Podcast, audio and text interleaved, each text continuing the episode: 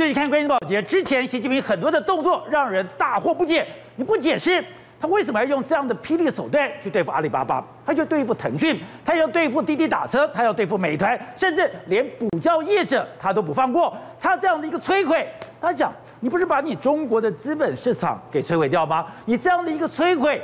国外的投资人怎么可能对中国有信心？而你这样子打了七伤拳，未来中国如何融入国际的社会？但现在这个真正的目的可能慢慢浮现出来了。我们看到了习近平不顾一切代价对他的这些产业进行攻击，攻击看来对中国当然造成伤害。我们看到了上海股市，我们看到了香港股市都大跌，但问题是。只有伤到上海股市、香港股市，只有伤害到了中国的投资人吗？没有。我们看到纳瓦罗就讲了，前白宫的贸易顾问就讲，虽然习近平针对这中国的科技巨头，他但是美国的养老基金是非常大的一个受害者，他已经有四千四百亿美元的损失。你要想看哦，光是一个美国的养老基金，我就受伤如此惨重，而美国。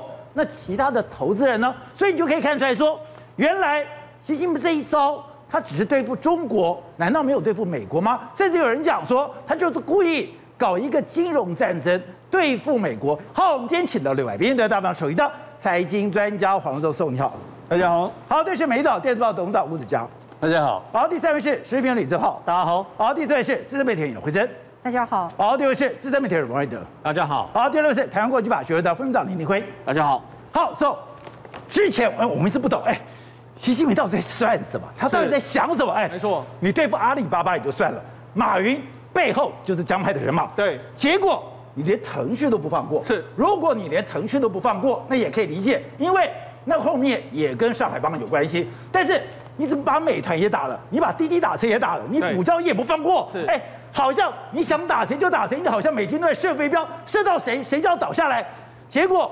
你把所有的资料，所有被攻击的，它有个共同特色，对，它都是在海外上市，是，它都是有海外投资人的，所以习近平这么杀，他不是杀中国投资人，对，他是把世界，特别是美国的投资人也在他的。猎杀范围，明年的二十大是习近平的最后一步。他如果退一步的话，就极无死所。对，对他来讲的话，这是一场生死大战。目前杀他的有两个大集团，一个是国内的富二代跟这个国内的所谓的红二代，另外一个是美国在外面杀他。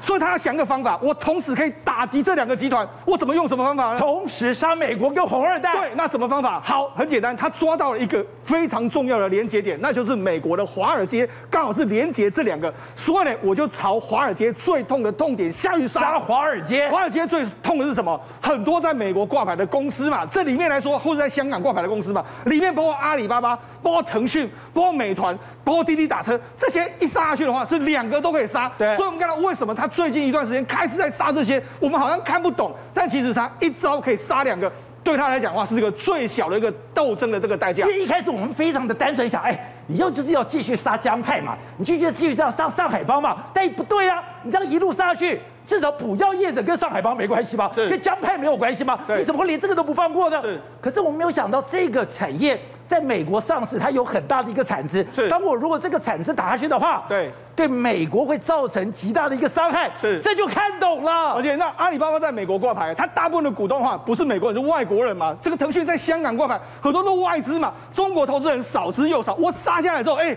我还可以搏一个说，我是杀地主啊，分田地啊，大家对过去对他们有所不满，大家就说出来嘛，又在斗地主了。所以你看《人民日报》开始在批阿里巴巴，他说什么？不仅要把权力关进笼子里，要把资本关进笼子里。资本关进笼子里，不要妄想大到而不倒，更不要妄想像南韩财阀一样操控一切。这里是中国，哎，血淋淋的就直接跪你阿里巴巴宣战，了，是。那为什么还没放过阿里巴巴？是，哎。马云都已经退出了阿里巴巴的股东名单了。你看，从去年杀蚂蚁一直到目前为止，他还没有杀停止啊。所以告诉你说，他不是要杀阿里巴巴这家公司，他是要杀阿里巴巴后面的那些人嘛。哦。所以他要把你摧毁到底嘛。那为什么他要这样摧毁？我刚才讲了嘛，外国投资人会损伤很重。纳瓦罗就出来讲了嘛，我们美国的养老基金已经损失了四千四百亿美金了。四千四百亿美金是什么概念呢？台湾三分之二一年的 GDP 就这样跌掉了，三分之二 GDP，欸，对他们来讲损失非常惨重。但是中国有损失那么多吗？没有啊。而且他刚才讲到，你只有一个养老基金就四千四百亿哦。对啊，那只有一个养老基金吗？对，那为什么他要这样做呢？我们就有人怀疑说，他可能要引发某种程度的让股市下跌、金融下跌，这个会对美国政界形成压力啊。所以为什么他要这样做？因为他知道接下来美国有所谓的把这个武汉肺炎或者新冠肺炎起源报告。共和党已经这么凶了，民主党一定更凶。那未来中美关系是没有回头路，所以要杀这样的话，那习近平索性就破罐破摔，我找一个能够同时打击你们的方式，哎，对我损伤最小。所以那不是台湾人可以想象到的。当然，原来政治的斗争、政治的杀戮是如此残忍。如果你仔细看习近平的这个斗争方式，你看他杀的东西，你看美团，哎，美团很多外带小哥，我帮你出去，你们要有最低工资。腾讯来说话，你那个游戏很多家长都在抱怨，那阿里巴巴，哎，你那个垄断，哎，他都是这样用这种方式去打，他甚至最新打什么？打到奶粉，连奶粉都不放过。为什么？你看他这个主要就开始新华新华社就是说，专家提醒警惕配方奶粉行销影响母乳喂养，因为我们讲过去一段时间来说，中国很多人对这些奶粉相当抱怨。第一个抱怨他们品质差，然后比外国要更贵。他现在就直接给你打一个说，哎，你们这些乳，因为你们这个营销的方式、广告的方式会影响母乳。对呀，哎，这个理由好像不是理由，但是他照样出来批评你，所以呢，他其实挑的都是有一些过去在中国民间生已经大家印象非常不好的，像补教，大家都很多怨言，我就针对这些产业打下去，那光当然会对股市造成影响，但是我可以收拢民心啊，所以我们现在外面看的是你现在搞这个企业的斗争，可是他在搞的是阶级斗争，没看没错，你看这个飞鹤乳业，哎，股价就出现一个大跌，你看。一口气跌了十一趴，包括说像什么雅力士啦，还有新乳业啦、澳优乳业啦，或者 A two 等等，全部都出现一个下跌。他根本不管这些，因为为什么？这个些乳业下跌的时候，投资人伤心，但是很多家长看的是很开心啊。所以他其实在中国掀起一个什么？我才说这种是种过去的是斗地主，他现在就是斗这些资本家。你对他什么不满的话，大家就说出来。斗资本家。这也太可怕了吧！除了这个之外，我刚才讲到嘛，实际上如果我们仔细去拆解腾讯，腾讯里面的股东来说，百分之三十是南非的公司，哦，加上他在香港挂牌，其实他很多都是在海外公司。另外一个，宝杰呢，他其实不止打到美国股市，他还打到另外一个国家的股市，那就是日本股市。为什么？那日本股市里面有一档最重要的全职股，叫做软体银行。软体银行是阿里巴巴、还有滴滴打车、还有 Uber 最大股东。就这次你连续打了阿里巴巴，连续打了 U 这个滴滴打车之后，软体银行最近的股价一直在往下跌。了，软银股价往下跌，你知道日本股市就往下跌。哦，你看日本股市其实就非常的弱势。对，主要就是因为它打到这个时候，打到你的权值股，不只是打到美国，它还打到这些东西。那目的在什么地方？目的就是我要让你们不好过，你们怎样追杀我，我也要对你们起入一个攻击。所以我们看到，在台湾的斗争，我们看到台湾的政治人物很怕受伤。很怕有压力，只要有压力会受伤，我就开始退了。对，可是没有想到，对，不管对习近平或对美国来讲，对，受伤有什么？我只要我还活着，对，我的对手比我少早完蛋，对，我就赢了。他是要终极目的是要完全的摧毁你，赢过你，这是他们的终极目标。所以你看，这让美国有没有准备？美国当然准备。那奥运会一结束之后，拜登做了一件事，他马上拨电话给菅义伟，两个马上就通话。通话通话什么？他就说：“哎，这个奥运会办得非常好。”但是紧接着来，他们就说：“我们要四方会谈要开始启动了。”那四方会谈这剑指当然是中国。中国那他为什么马上就要拉拢日本？因为日本是最重要的一个伙伴嘛。紧接而来什么？那前昨天我们讲到。共和党他们众议员出了一个这个报告，这个报告是共和党的版本。对，共和党的版本就直接说，这是你这个 P4 实验室流出来的。那那个对这个最原始的病毒是来自越南，哎，云南的某洞穴，哎，他都讲得非常清楚，你怎么感染的方式都讲那么清楚。我只要问大家一个问题，这是共和党的版本，你觉得民主党政府接下来推出的可以比这个更软弱吗？当然是有过之而无不及啊。所以呢，现在两边在同时压压住的时候，哎。如果两边的报告都同样指到中国，你必须要负这个责任的时候，请问你拜登要怎么做？当然油门踩到底啊！当然就更硬。所以习近平他也知道这样的状况，所以你知道现在整整体来讲话，美国的制裁之下，你看华为今年公布了上半年营收大跌三十八趴，你觉得呢？美国对这个华为的追杀结束吗？没有。你看美国怎么追杀华为？第一个，因为华为去年他不是把手机呢卖给另外一家叫荣耀，荣耀卖给另外一家公司，另外一家公司的时候，哎，结果美国议员就说，哎，不行。你这个有逃避美国监督的嫌疑，所以呢，连你那一支卖到外面的那个荣耀品牌那些手机，你也要同样受到美国的管制。哎，荣耀手机你是比较低阶的，对，比较低阶的手机你也不放过。所以你这些晶片，你这些东西也不能卖到美国来。另外一个，他还直接跟巴西，因为巴西过去一段时间，美国跟他说，哎，你不要用巴西的这个这个相关的基地台，不要用华为的基地台，不要用华为基地台。就这样，美国现在直接就去跟他巴西直接通牒哦，说如果你继续用华为的基地台，你未来会孤立无援，没有没有其他设备可以使用。你看。美国也是这样，直接赤裸裸的就直接给你下指导棋，所以你知道现在中美之间已经没有所谓的回头路，双方在互相开战。美国用产业在绞杀你的时候，习近平用另外一个方式，用金融海啸的方式呢，在摧毁你美国。好，董事长，我真觉得我们台湾人真的太单纯了，我们都觉得这个大家以和为贵，可是你在政治斗争的时候，那是你死我活。所以刚刚讲到，习近平在斗这些企业的时候，以为是他内部的问题。搞了半天，它是外部问题，因为你斗的所有人都有在美国上市，你在斗这些企业的时候，你伤害的是美国的投资人。我们在看这个局势，有一个很大很大的事情要先搞清楚，把角色搞清楚。都认为是中美斗争，对不对？不然呢？不是，美国的后面有大批的红二代跟富二代。那这些人，或是你讲江派也好，对，或者是反习派也好，他有一个基本的作战原则，什么目标你知道吗？叫做倒习保党，是这一届拜登政府的背后的华人的一些力量，跟包括他们跟华尔街力量的结合。你说他们后面有一个华人力量？当然是一批中国人在里面，否则这四千四百亿怎么会倒，怎么会亏损？对，就是因为美国商人。跟当时的中国的当权派，就是比如说江派人马，对，或者现在的反习派人马结合在一起，长期经营中国四十年，累积了成千上亿的，是成上亿万的财富，是美国人赚到钱了嘛？对，那中国人也赚到钱了嘛？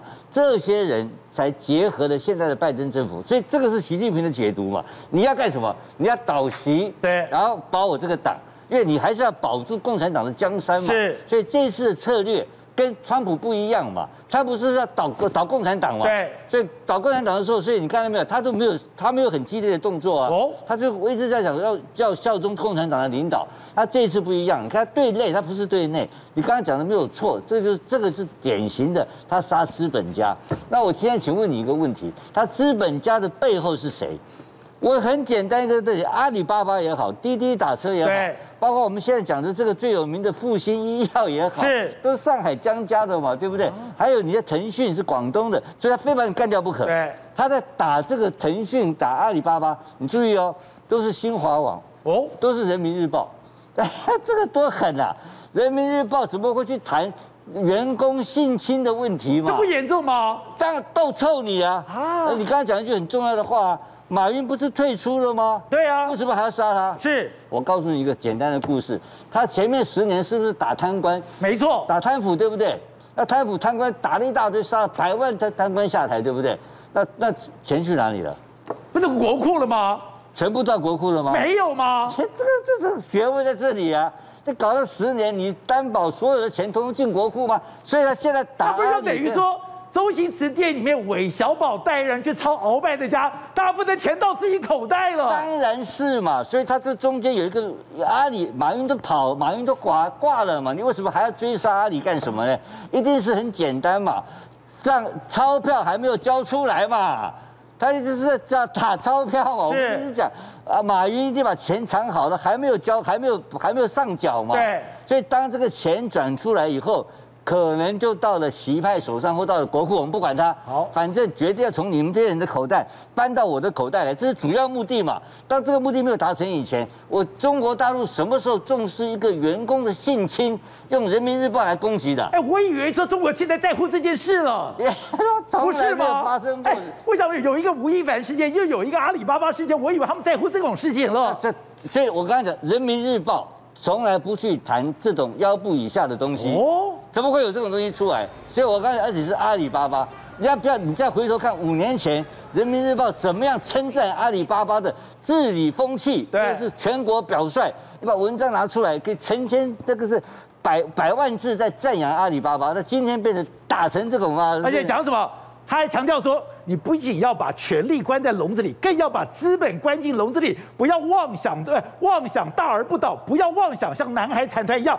可以操控一切。所以他关键是他的场面话是这样讲法，问题是他把这个派系打垮以后，你阿里巴巴最后的老板要把东西交出来嘛？很简单嘛，你所有的股权要交出来嘛？那交给谁我们不知道，交给政府算是好事嘛？那交给另外一个派系也是合理的嘛？对，所以你就退出了。所以那是抄家。对，否则命都不保，他一定是杀到底。而且你看这互联网互联网的企业，基本上有一个特质叫做特许事业。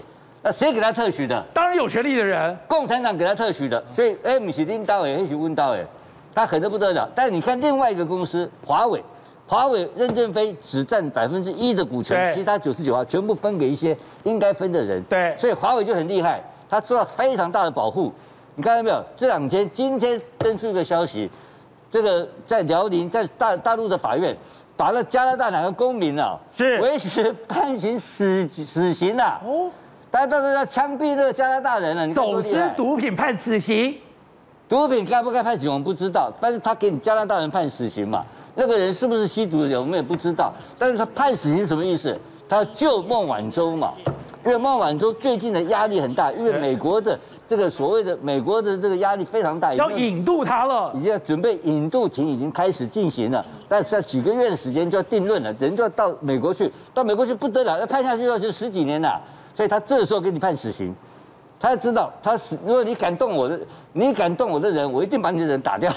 但是老百姓都敢杀他，为什么？因为孟晚舟，因为任正非的华为所代表他们的利益，代表着国家的民族的尊严以外，还有庞大的军方跟习派相关的一些利益在里面。是，所以这个利益他要保护。那阿里巴巴、腾讯要打到死、打到底，这两个完全截然不同。所以说我该杀的。我该守的是清清楚楚的，清清楚楚。他这个账啊，绝对没有模糊的空间。你放心，他一本账，你的你这个共产党有个东西很清楚，你这个发家几十年，每天什么事情呢、啊，他都有记录。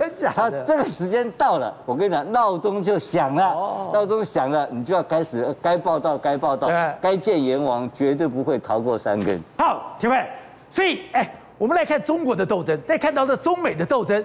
那个层次不是我们想象到的。本来以为说是对自己的财产，那也是习近平中美斗争的一步棋吗？刚刚讲到的，今天要把加拿大人判死刑，甚至连吴亦凡抓起来，也都是他的国际政治的一环。对，你不要小看这个吴亦凡这个事情哦，因为这个事情其实不是单纯的所谓性侵案的问题哦，而是吴亦凡背后他是有加拿大国籍，这个加拿大有关是有关系的。所以你要两件事情一起看。吴亦凡的事情，跟这个加拿大的青年，我走私毒品，一个判死刑，一个判重刑，哎，这都是冲着加拿大来的。对这个斗争来讲的话，对习近平来讲刚刚好而已。因为你知道，在以前来讲啊，二零一四年的时候，曾经也发生过一些事情，就是柯震东，你知道吗？对，跟这个当时的这个成龙的儿子，对，叫房祖名，他其实他们在吸毒，而这个吸毒呢，背后其实他不是要抓吸毒犯，因为中国太多演艺人员都在吸毒了嘛。哦重点是背后的提供吸毒的这个这个毒品的烟商是美国的烟商，所以当时他们是要跟美国来斗争的，所以告诉警告美国说，今天我开始动手喽，你给我小心一点喽，如果你不听我的话的话，接下来我可能大规模的捕捕抓。所以你是说，中国在斗任何人背后都有目的的？难怪我当时想，哎，成龙跟中国的关系那么好。他儿子房祖名吸毒，怎么挡都挡不了，还让他去坐牢，而且柯震东如日中天，永不录用。原来。提供烟品的是美国人，对，所以当时不管是美国或加拿大，你可以看到一件事情，就是说中共在出手的时候，一定先从旁边旁敲侧击，然后看你这个大国会不会觉醒，会不会来跟我谈。如果不谈的话，我继续斗争。所以他斗争斗到死了。对对中国来讲的话，他遍体鳞伤是没关系的，因为中国它大人多，所以他用空间来换取时间，来看你这个整个整个外国来讲的话，怎么来应付他。所以你看到，不管是对日本，所以上一次要。我们讲的台湾，因为这次新冠肺炎，我们等于说损失了八百多条人命，这对台湾来讲，这不天大不得了的事情。你说中国人多，中国不怕死亡，就像俄罗斯没有眼泪一样。对啊，所以习近平他在今年的时候已经下令了，他告诉所有的党员说，不要怕斗争，然后现在的时跟势是站在我们这一边的。这种讲法完全跟毛泽东一模一样，因为毛泽东认为说，我就是勇于斗争，我不是只有竞争而已，我必须要斗争。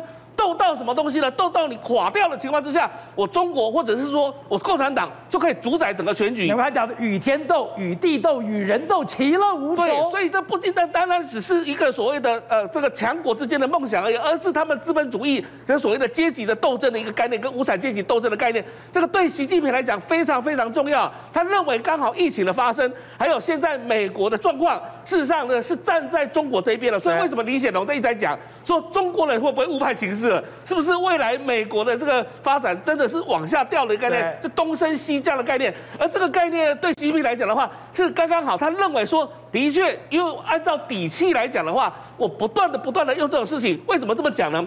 记得清朝末年的时候，其实他们当时就是说，这个西方国家是想要赚中国的白银。对，现在一样的状态，中国认为说，你西方国家一定要赚中国的钱。所以，我今天用一个经济市场来诱惑你，你不管怎么样，你不赚，别的国家也会赚，德国也会赚，法国也会赚，我就分裂你西方国家。难怪他今天给了摩根大通的这个专属权利。对啊，所以你看到现在大家都在问一句话：难道你会因为跟加入拜登阵营之后去放弃中国市场吗？不会吗？这个中国市场怎么办呢？如果你不赚的话，会有别别的国家去赚呢、啊？那当然的话，你不放弃这个中国中国市场，那你是不是会跟进去呢？所以你看到他今天用了什么东西？用了斗争美国这些，比如说他刚刚提到阿里巴巴，阿里巴巴背后有股权是美国的股权，用美国这些企业去压回去到这个所谓的美国的商人、美国的政府。也就是说，为什么拜登一直在他的国安报告里面提到一件事情，说美国商人只如果去赚中国的钱，他们也不会放弃美国的价值。但是问题来了。现实摆在面前呢、啊，如果你美国的商人真的去赚过中国的钱的时候，会不会回去压迫美国政府的政策呢？这就形成说，为什么现在拜登政府在共和党的眼里来看的话，似乎好像是不是后面想要跟中国有做一些妥协？而这刚好就是习近平的机会了。而且，如果这样子看待的话，那美国现在跟中国能够这样斗到底吗？当然就是底气，刚刚讲的底气的问题啊。你看到毛泽东，毛泽东被。这等于是打不死的这个九条九条九九命怪猫，所以都变成说他跟蒋介石之间的斗争。你看那个斗争的模式，现在用在这个习近平跟西方国家的斗争一样的道理，就是说你即便西方国家怎么打压我中国，我中国就在那里嘛，我我我也不会消失在这个世界上嘛。那这叫做比什么？比命长，比底气长。如果到今天来讲的话，你我今天可能还在位置上。你拜登说不定四年后就下来了，也不一定。你接下来下一个总统也不见得会像你这样的一个政策。所以对中国来讲，习近平他思考的东西就是长远的规划，二十年、三十年、五十年，甚至一百年的规划，看比谁的气场，谁就能赢得这一场战争。而且我们刚才讲到的中美对抗这样子，大家应该残谋高坠谋牢吧？可是我没有想到，《华尔街日报》今天他做了一个报道，原来现在在美国青少年最受欢迎的服装品牌。居然是中国的，哎、欸，是，他真的是九命乖猫，有洞就钻呢。对啊，那个吵架是国与国之间的事，我们小老百姓只想捡便宜，啊、你知道，现在就非常厉害哦。这个品牌叫做呃 SHEIN 哦，这个品牌其实呢，它在去年一月的时候呢，它也不过在美国的一个快时尚的市占率才七趴，就这么短的一个时间里面，到了今年六月，竟然倍增成三十趴，哎，我们知道一些 Zara，还有一些什么呃英国的品牌，全部都被它打趴掉，然后大家讲说为。为什么？为什么他可以做到这件事？结果后来人家就发现说，第一个，它真的非常便宜，它比你所有看到什么 Zara 那些都还要便宜。我们以前哦，觉得一件衣服 Zara 一件衣服五百块台币，不到一千块台币，已经很便宜了。对，你知道它都多少钱吗？多少钱？五块美金。五块美金到十五块美金就有了，所以这根本不可思议，怎么会便宜成这样？你说不到一百五十块？对，不到一百五十块，而且你不要觉得说啊，那一不到一百五十块可以赚什么钱？他就有个消费者，他说我从一开始买，我也是买十块呃二十块这样买，买到像我一个礼拜要买两百五十块美金，所以你看他就让你屌嘞。第二个就是说呢，他的这个货品的更新速度非常快，他说他一周哦。他一周就可以上架两万件的货品。刚提到的 Zara，一周两万件，对，一就两样种品项。然后你说以前我们讲的 Zara 有个新品，一周也才二十个新品，所以光那个新品的那个速度有多惊人？第三个，他从呢最厉害是，他从设计、生产到那个整个这样完成要准备出货三天。我们以前做那个 case study 在讲 Zara，三十天到六十天已经就惊人了，他竟然可以三天。对，那它主要的生产的重重镇全部都是在广东这个地方哦。那他就说呢，事实上这个 SHEIN 这家公司呢，它其实是有点类似，我们把它想成是快时尚界的苹果就对了啦。它其实就是个品牌，但是它所有的设计出来之后，它发包给它的大概数千家的一个所谓的卫星工厂，它得外包给人家去做，它自己其实是没有养工人的，而且它很厉害一件事情是，它所有的产品。完全不卖中国，他全部行销全世界。他说他行销全世界大概两百个国家，没有任何的实体通路，因此他就用这种方式，在短短的大概只有一年半的时间内，可以把他的整个市市市占率，你看从原本的七八成长到三十八，现在是可以说是成长的四倍左右。所以人家就认为说，说句实在话，国与国的竞争呢，看在小老百姓里面，关我什么事？我只想要平静过个好生活，只要有便宜可以捡就来捡。走。在中美对抗这么激烈的状况下，我觉得有一个硬道理，没有人会跟钱过不去。没错，之前你看到吧？习近平让整个中概股大跌，然后呢，让美国华尔街受伤。对，可是现在。他又对摩根大通招招手，哎，我给你特权，是摩根大通又赶快跑过去了。而且我觉得习近平非常厉害，他用中中国的市场玩两手策略。第一个，他最近杀这些所谓中概股，哎，说实在，摩根大通啦，或者说很多美国的这个贝莱德基金，怎么很多都受伤很惨。可是呢，他们也不敢真的恨中国，就没想到，哎，习近平这时候就开个门，就说，哎，来来来，我知道你们很希望进入中国市场，我在这时候呢，他就做一个动作，加快开放中国市场给你。他让摩根大通进去了。上个礼拜五的时候，摩根大通获。得中国证监会的许可，哦，就是摩根大通证券中国有限公司的全部股权独资，独资，而且独资的时候，他给你全资全照。什么叫全资全照？过去一段时间里面，摩根大通它只能够把国外的基金卖到里面去，但它现在你在中国大陆可以做任何东西，包括说你要在那边成立据点，做所谓经这个经济的业务，包括你要发这个所谓的基金在里面当投信，甚至说你要在里面的话，你要做投顾业务，全部都给你。给你百分之百可以来玩中国的股市，中国的股市介入中国市场。哎，摩根大通二话不说，马上就说，哎，我们愿意去。我们愿意。那不止这样啊，不止还有这个哦，还包括说像这个富达，富达的这个基金来说的话，他也说让你进来啊。所以，现在富达也准备要进来，他成为他是资基金的第二支的第二家的全资全造的基金公司。他除了富达之外，另外第二上一家就是贝莱德，因为贝莱德是第一家，贝莱德过去跟中国关系非常好，所以他第一家一定给贝莱德。所以他现在的证券公司呢，有给你摩根大通一家独资，另外一个基金公司有两家，一个是富达，一个是贝莱德。难怪李显龙对中国这么友好。对，另外一个还有花旗，花旗来说的话，它可以基金托管，也就是说托管业务。所以呢，那他现在给你不同的糖吃。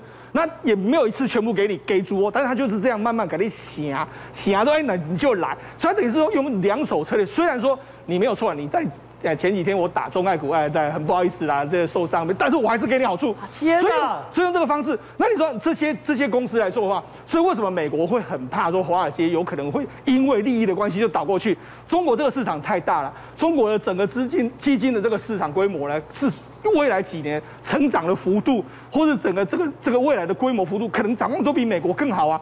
这些投资银行绝对不是傻子，他们在钱的份上，他们可能会去中国大陆大量的投资。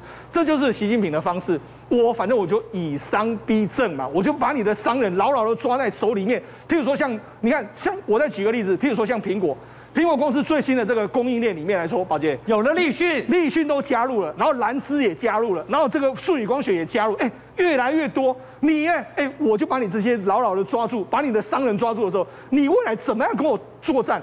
背后永远都有那些那些商人在捣你拜登的鬼啊！有以商逼政，难怪说拜登现在面临一个很大的压力，就是现在跟中国很多友好的商人逼着他说。你要赶快重启中美贸易谈判。对啊，所以这就是这就是习近平的做法，因为他是独独裁国家，他不用管那些商人的利益，我要打就打。但是美国不一样，美国有背后很多商人，这些都是所有的政商人脉关系在后面，这些会对拜登在他的中国政策会形成一个巨大的牵制作用。所以中美最核心的问题是，现在美国我要把你的中国的红色供应链给毁掉了，而中国就是要保住它的红色供应链，对，所以才会有。它内部的斗争跟外部的斗争，对，所以那习近平现在很简单嘛，反正你只要制造业，我就保你；如果你是那种互联网，我就杀你。所以你看最近一段时间里里面来说，不是前一阵子这个紫光出现财务危机吗？他说什么？哎，你阿里巴巴赶快去给我接接盘价。你如果做这些实物实业的话，我或许可以饶你一命。你就说说现在其实中美之间的未来一段这个产业面的核心里面，就在于供应链。到底美国能不能真的把这个供应链拔出来？中国如果拔不出来的话，这些供应链或者这些商机，永远会变成是美国在对付中国的时候后面非常大的一根刺。永德软骨素胶原定，灵活小白定，五大成分，一天一地，帮你守住关键。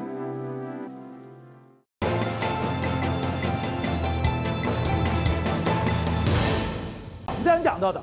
现在中国的疫情已经引起了全世界的关注，也就是中国过去的霹雳手段能不能防住了 Delta，大家都有一个很大的问号。而中国现在多紧张？除了他现在开始又汉门了以外，等会我们看有个最夸张的是，这是一个喜宴，喜宴吃到一半，竟然穿着这些生化防护衣的人冲进来，把这所有喜宴的人全部团团围住，团团围住干嘛？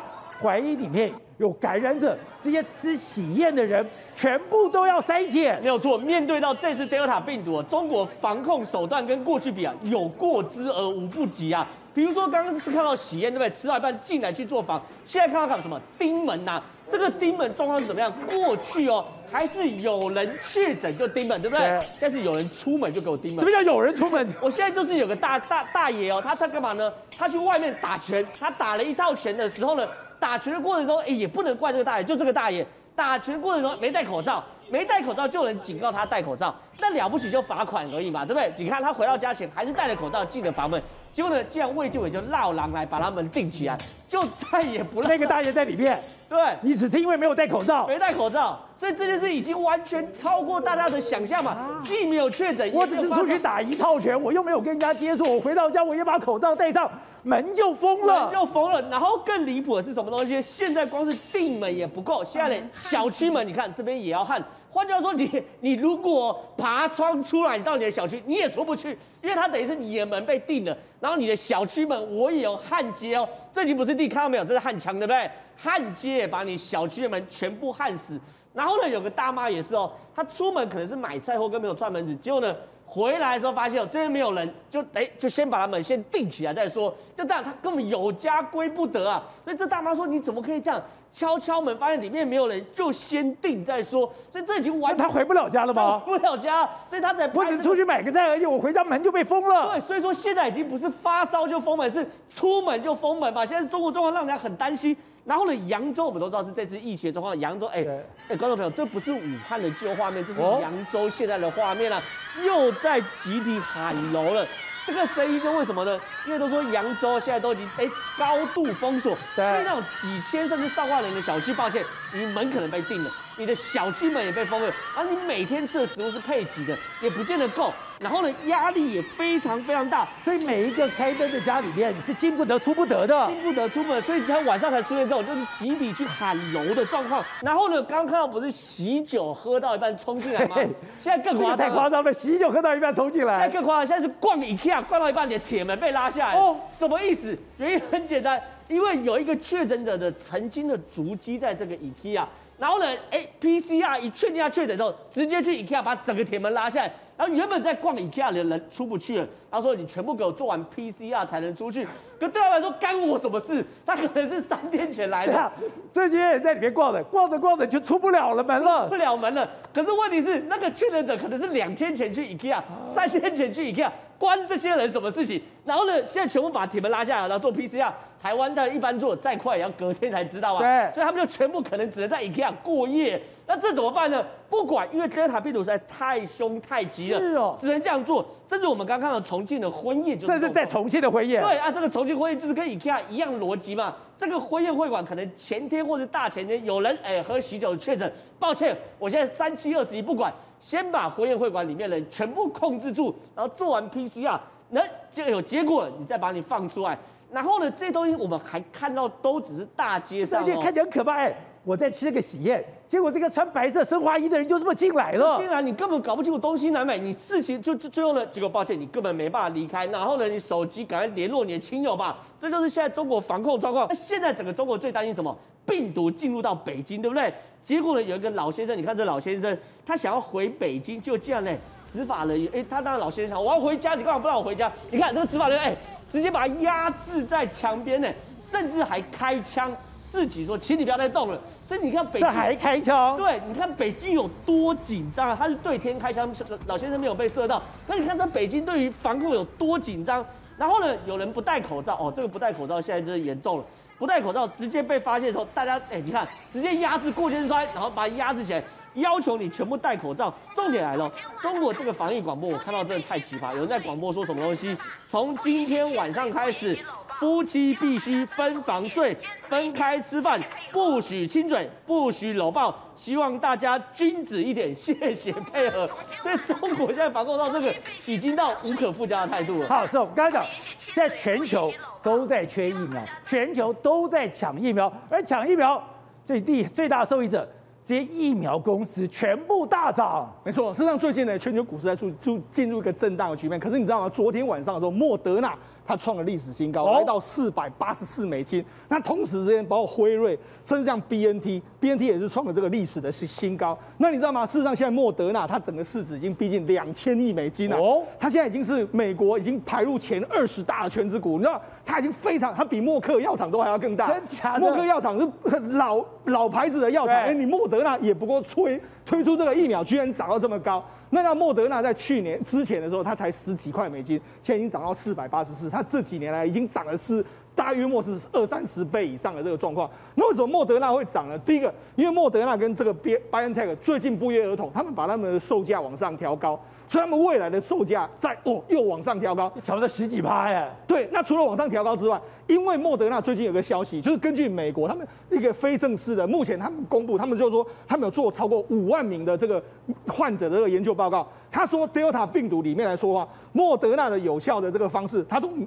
原本的八十六趴会降到七十六趴，哦、但是呢，辉瑞来说的话，从七十六趴会降到四十二趴。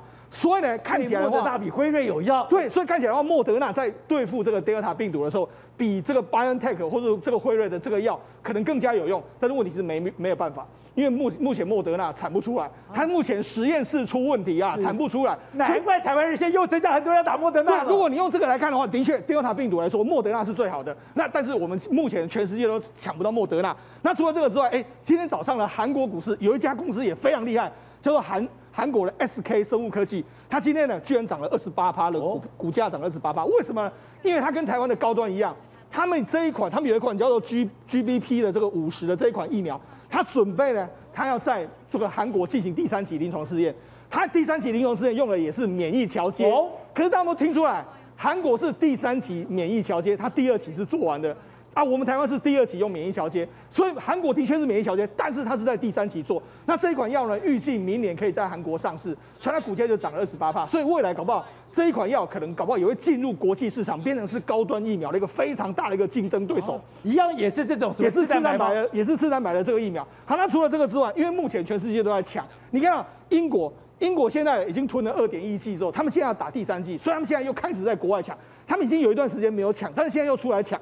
包括说像以色列，以色列现在已经要正式要打第三剂的这个疫苗，所以他们现在过去一段时间他们也没有抢，他们现在又出来抢，甚至连什么 Novavax，哎，Novavax 他们目前还没有经过美国的允许，对呀、啊，可是现在大家它的它的量产基本上是被打问号的、啊，对，可是问题是现在大家还是让去跟他别抢 Novavax，因为为什么？因为大家现在没有订没有疫苗可以抢，所以现在宁可是有疫苗有订单，我就先去下单。反正有会不会来，大家都不知道。就如同郭台铭他去这个捷克厂，你要你一定要去那边，哎，去德国一样，你要去那边盯厂嘛。所以现在就是大家说，现在你只要稍一疏忽，你的药就被人家抢走了。现在大家都是宁可多订，所以我觉我觉得我们台湾呢，在这方面来说，可能就是宁可多订啊。来的时候不知道什么时间来，但是没关系，总是有一天会来。不是，而且不是订的问题啊，是要去抢啊。对，事实上，我们有人去负责抢吗？目前全球各国都是这样。譬如说，像我以最近来讲。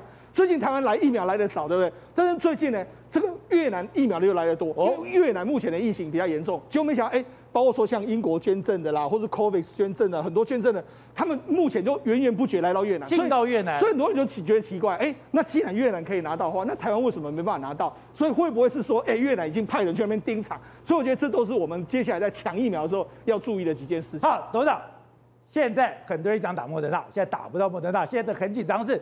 没有疫苗可以打，虽然今天本土案例只有三个，可是我们防得住吗？再来一波疫苗到现在目前来讲还不到百分之四十，撑得住吗？不，我们台湾的这个疫情的管理哈，我平常心讲，我们如果刚刚在比对一下中国大陆的管理情况来看的话，第一个台湾比较文明，中国大陆比较野蛮。大家看到中国大陆这个样子哦，觉得很可怕，可是一点都不要意外，因为中国。有很多底层的民族性啊，他确实要用共产党才能够治好他。共产党才治得了。这个大家都是公认。如果用台湾的管政府去管理，就陈时中去管中国大陆的话，那个大爆发一定发生的，你知道吧？你说每天开记者会，对，一定会爆发的。那我们台湾每天开记者会，结果疫情可以控制，对，这是两个不一样的世界。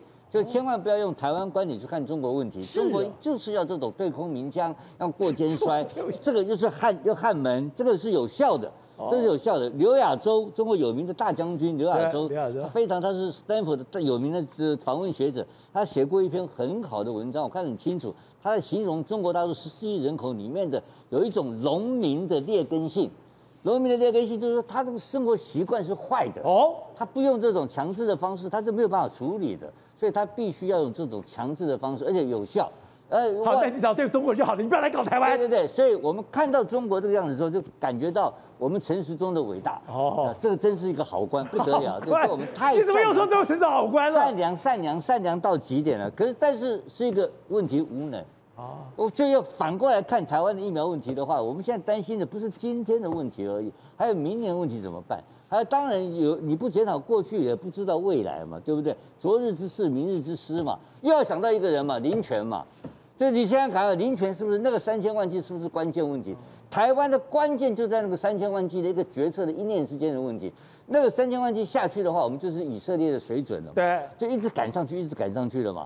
就知道说我们现在几个大问题就出来了嘛。第一个你要买的话，就是要大量，对，量一定要够。你弄个什么两百万没人没有，没人理你。可是当时我们的主政者，我们的行政院，包括我们的这个这个卫卫福部，都是这种小儿科，两百一百五十搞这个玩意儿，搞这玩意儿被被国际抛弃，就变成国际抛弃。你看到没有？中间我们主要这段时间所有的疫苗来源是什么东西？都是国际捐赠嘛。那真正买到整批的疫苗是谁买到的？就是这一批的企业界买到的一千五百万剂。要还要，然后整个结论还是要什么？要郭台铭去盯嘛。我们都不要谈中间的是是非非，所以政府在整个疫苗政策上面表现出来是充分充分的无能到了极点嘛。而企业界充分充分的积极到了极点。所以今天一个态度问题很麻烦，就是今天如果政府态度不改变的话，我们明年怎么过？我们今年今年可以过，今年大家撑一下嘛。我们现在看起来撑一下，而且一千五百万快进来了，快来了嘛，快来了就 OK 了嘛。那我刚刚看完了嘛，我是打了一剂莫德纳嘛。他说 Delta 可以顶顶百分之七十几，那个我就忘，他就忘了那个报告是。那是两剂哦，不是一剂哦，你一剂没那么有用哦。那一一剂是多少？我想问一下，拜托一下，有个全世界告诉我，陈世忠告诉我，一剂是几趴，对不对？我就把那个几趴扣掉，我就那我还是不敢出门嘛，每天还是躲在家里嘛，对不对？就这个很麻烦的问题，就是说台湾确实有面临到一个很现实的问题，就是我们没有疫苗。陈世忠发用那个形容词。来形用个用个成语表现出他的中国文程度，他叫做什么？他叫做这居心叵测，对不对？我现在告诉陈时中，我现在心情，我告诉你，叫坐以待毙，这是我现在的心情。这完蛋，以后我不知道现在怎么办。但不用担心呐、啊，高端年底会提前赶货五百万给你呀、啊。不，高端这个事情到现在为止，我非常明确的可以跟大家讲，跟大家讲一件事情呐、啊，高端绝对没有办法像。能够告诉我说他有能够能够如何来阻挡 Delta 病毒嘛？你只要高端告诉我说我有五十趴 Delta 我就可以了嘛？对，三十趴 Delta 也可以啊。高端没有数据，高端等于打一个打一个酱油在里面一样，等于打个胃可乐在里面，我不知道打进去以后什么结果。我们政府告诉我们说高端是。第二个护国神山，对呀、啊，我们崇拜的不得了。结果告诉你，蔡英文总统在接受《文艺春秋》的访问也是这样啊，所以连日本都是这样桥接啦。现在反，日本桥接跟高端什么关系？鬼扯淡的事情嘛！日本跟高端一点关系没有。高端这个事情跟我们之间生活的关系，我们要先确定嘛。你到底能不能够挡住 Delta？就告诉我一句话就可以嘛。Delta 来你怎么办嘛？对，没有一个人给我们答案。再问他问题就是居心叵测。对不对？再来他就告诉你说，好消息，三十八趴，我们现在非常巨大的成功。对，这个政府只变成一个跟共产党政府差不多了。那这整个行径啊，脸皮厚到原子弹打不破的程度，你知道怎么办？我们现在真的是喊天喊不灵，喊哭地哭不灵，不知道怎么样过下去。有这么惨吗？那你现在告诉我，就这一个答案最简单，Delta 来了，高端能够抵挡几趴？一个数字告诉我，就这样子，其他没有问题，通通可以接受。全世界都关心这个。陈松自己都不知道，因为上面都不能写，大大大家都不知道，所以台湾变成全部都不知道我们的疫苗到底有没有用。我们有几有有几趴有用？我们的 IC，我们的半导体，全世界有名的。然后我们的良率九十八趴，我们的几几纳米有几趴？我们每一件事情都有百分比，都可以量化数据。高端没有量化，就大家两眼漆黑一片。然后就说住下个住的不要给，爱台湾。问题是问题是德尔塔他不爱，我就爱打完了。德尔塔来我们就挂掉了。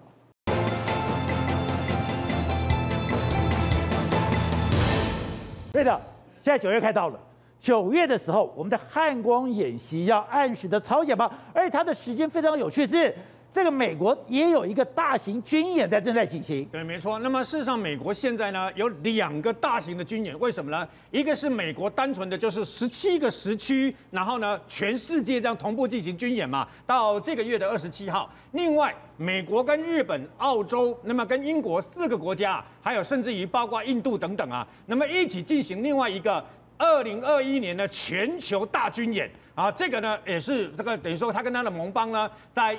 印度洋跟这个太平洋呢，扩大的这个军演就对了。现在这两个军演正在如火如荼的进行啊。我们台湾的汉光演习呢，今之前因为疫情的关系，所以呢实兵操演一一直拖一直拖。现在确定九月十三号到十七号，那么要正式啊，要正式进行这个所谓的实兵操演的部分啊。那么本岛跟外岛的，包括八寸榴弹炮等等的各种火炮试射都会有，还会有飞弹试射。那除此之外呢？那么大家都最非常瞩目的就是有史以来第一次在屏东，那么相关的这个等于说啊，加龙跑道战备跑道呢，第一次现在那个跑那个所有的这个跑道呢，大概那个。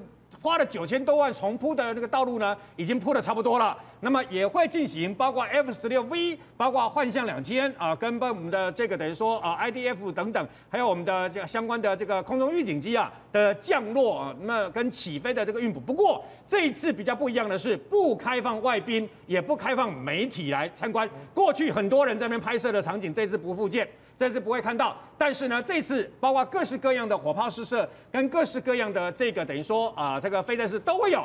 而且比较特殊的是，这次的汉光演习啊，那么在海军的部分呢，那么塔江舰，也就是新的沱江舰呢，也会一起加入。那么这是刚刚哦，等于说验收而已啊，所以上面会有熊二跟熊三，还有天剑飞弹。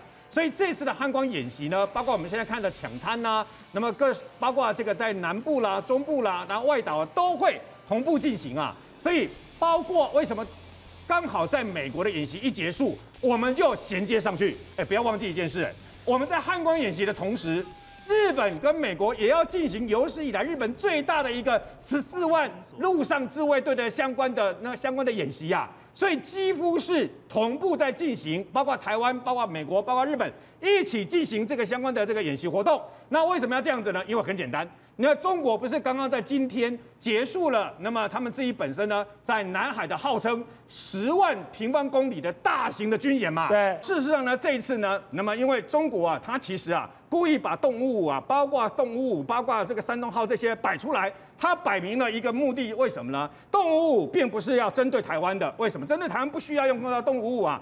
动五五是针对包括美国、日本这些国家。如果有一天他真的要攻打台湾的时候呢，他要用动五五这样的万吨级的，有一百多颗飞弹的这个相关的这个船舰呢，那么拦截包括他的航空母舰，拦截住这些相关的国家，让他们不能来。所以说动五五是配合航空母舰的。对，那所以呢，动五五是真正的这航空母舰的这个带刀护卫啊。那么所以呢，他故意这一次把三艘动五五呢，直接给全世界看。